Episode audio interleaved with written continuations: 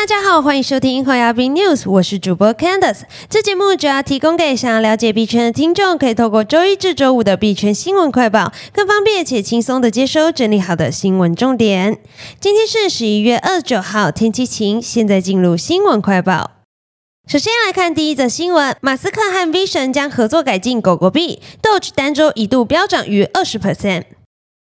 由于市场猜测马斯克和以太坊共同创办人 Vision 可能会合作升级狗狗币，狗狗币二十八日一度飙涨十四 percent，周涨幅更扩大至二三点九 percent，最高触及零点一零五二美元。狗狗币的大涨起因于市场推测，马斯克在完成收购 Twitter 后，将对狗狗币会产生什么有利影响。马斯克近期透露，他对 Twitter 二点零的计划包含支付功能。加密货币社群内许多人士推测，包含狗狗币在内的加密货币将从马斯克最新的计划中受惠，同时马斯克曾经表明，应该对狗狗币进行数个改善，包括谈到增加区间时间、规模，并降低交易手续费。马斯克曾宣称，这些改善会让狗狗币成为地球货币。接下来看下一则新闻：FTS 风暴最新受害者 BlockFi 申请破产保护并起诉。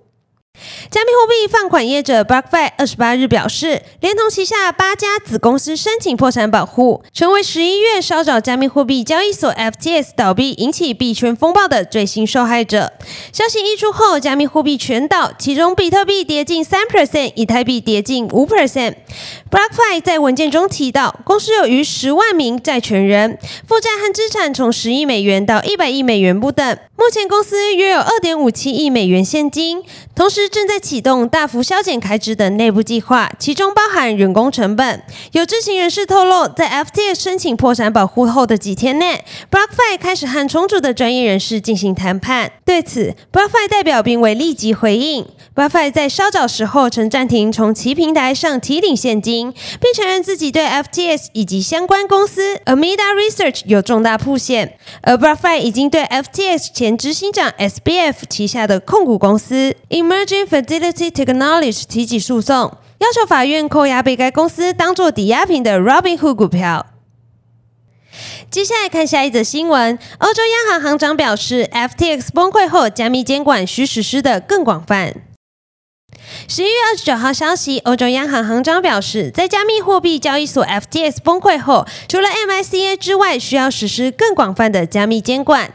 行长表示，加密货币的稳定性和可靠性最近以最明显的方式暴露出来。他重申此前关于加密货币更多立法的呼吁，并表示，欧洲央行数位货币将为欧盟公民提供代替数位支付选择。接下来看下一则新闻。美 CFTC 专员表示，加密监管不应由单一机构完成，需与 SEC 紧密合作。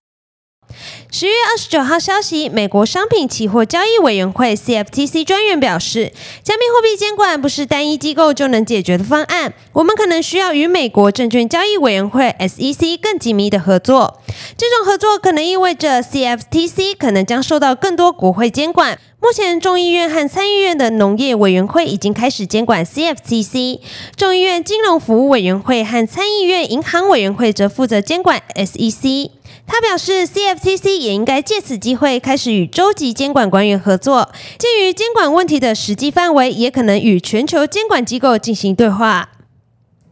今天的新闻快报就到这边结束了。若听众有任何国内外新闻或消息，希望我们帮忙阅读，可以在下方留言分享。感谢你收听今天的侯亚斌 News，我是 Candice，我们明天空中再见，拜拜。